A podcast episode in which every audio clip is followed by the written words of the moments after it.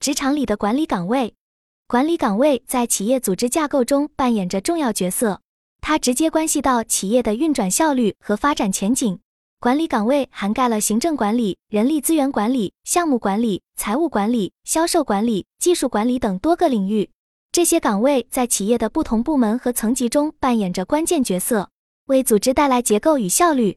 从分类上看，管理岗位一般可以分为基层管理、中层管理和高层管理三大类。这主要是从管理范围和职权高低来进行划分。国企和事业单位与公司的架构有所不同。在国企和事业单位，管理级别细分较多，从低到高可以分为十个等级；而在其他行业，管理级别划分相对更为简洁，如互联网公司广泛采用的 M 一到 M 八等级体系。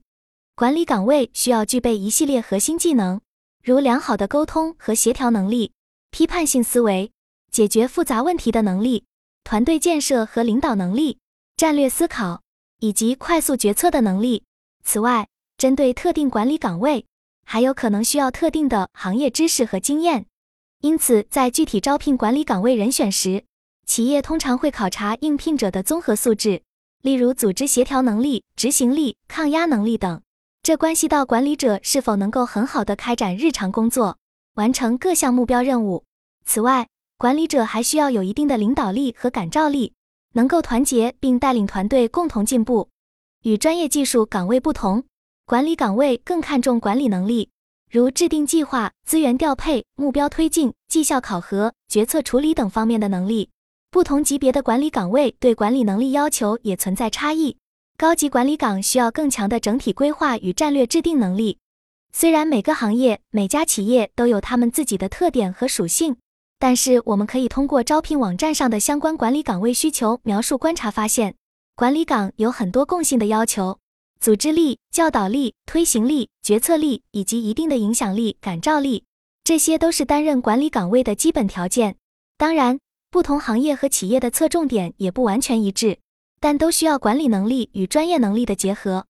综合来说，想要胜任管理岗位，管理者必须通过不断学习与实践来提升自身能力，以适应岗位要求，同时还要具备一定学习能力与适应能力。以不断学习新知识，应对各种新情况、新问题，使企业管理水平得以不断提高。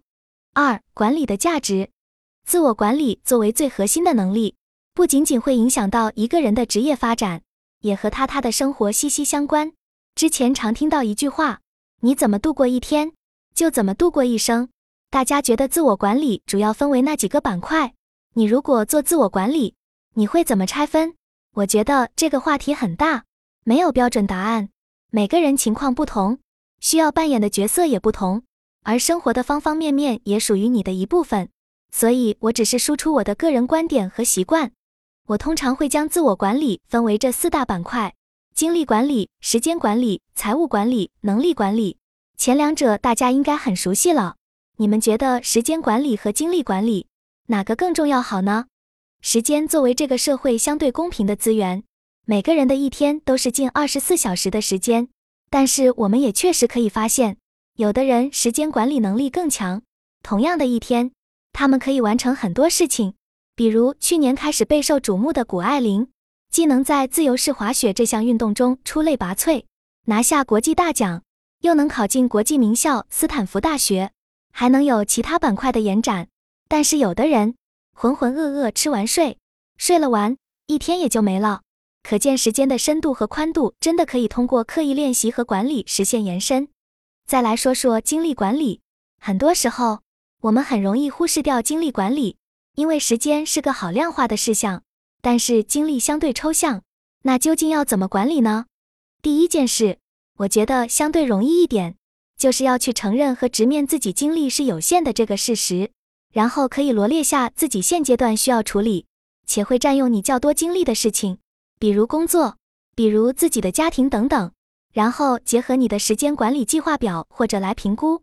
还有一个小 tips，相信自己的直觉和判断力。比如周末我收到项目客户的信息，我如果看到了信息，我在判断自己无法不查看还能安心做自己的事情时，我会先看。然后根据经验判断这个事情的紧急和重要程度，以及需要耗时范畴，然后再选择当下处理，还是忙完自己的事情再做处理。这样不仅能让你的个人今日计划不会出现太大断层，保障你自己的生活节奏和事情推进，同时反哺到你的精力。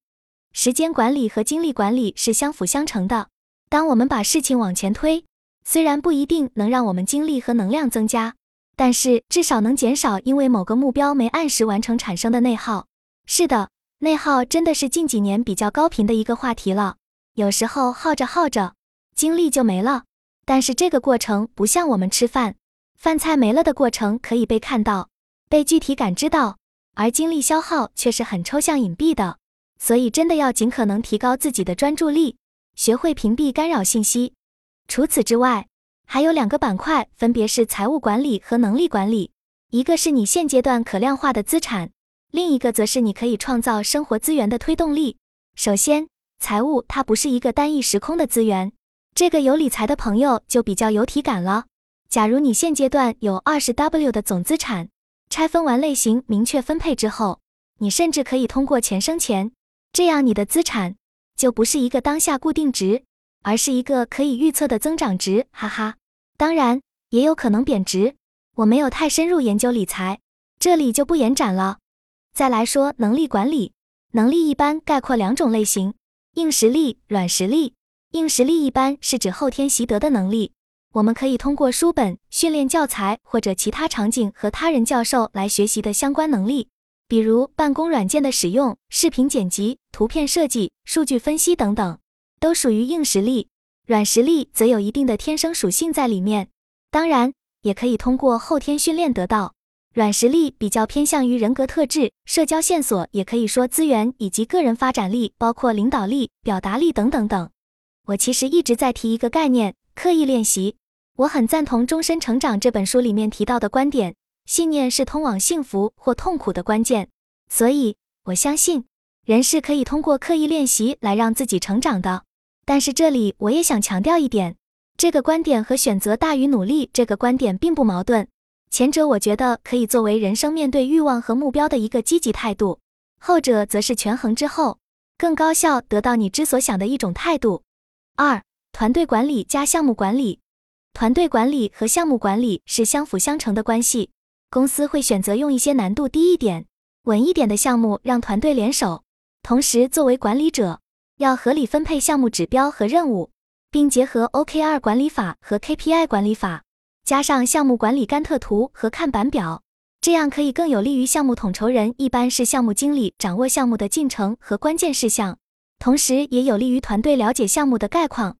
同时也分享给大家一份我的今年年终复盘以及个人工作管理文件的规划，如上三图。这个模型是我参考了项目经理这个岗位的能力模型，做了私域运营行业的匹配得来的。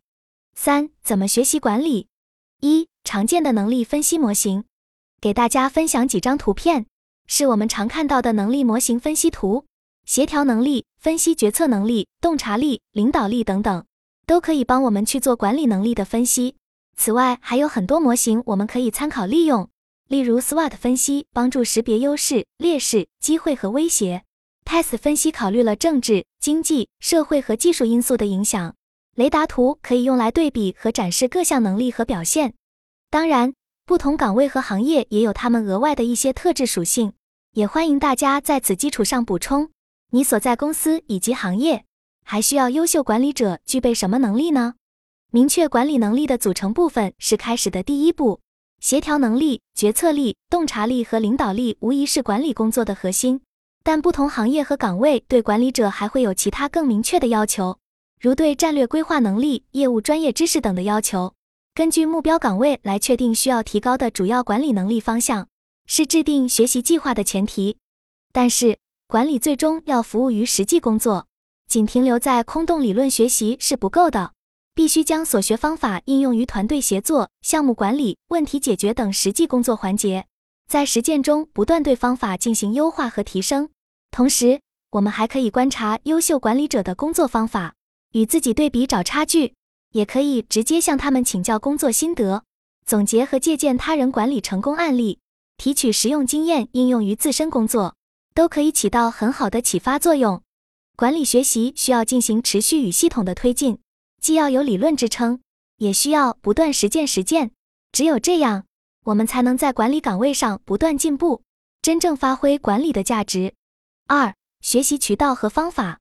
学习的渠道有很多，在和大家探讨时间管理的时候，我也问过大家是否有主动学习时间管理的经历。学习是个终身的行为，虽然英雄不问出处，但是选对学习渠道，不仅仅事半功倍，重要的是避免学偏、走火入魔。一般根据我们需要学习的范畴和深度，选择有官方或者资质认证的平台和渠道。然后再根据这个人或者所学信息的来源可信度来筛选，还有就是向这个板块的前辈导师咨询。除此之外，我还推荐另外两本书：《哈佛商学院三部曲之卓有成效的管理者》以及《飞轮效应》。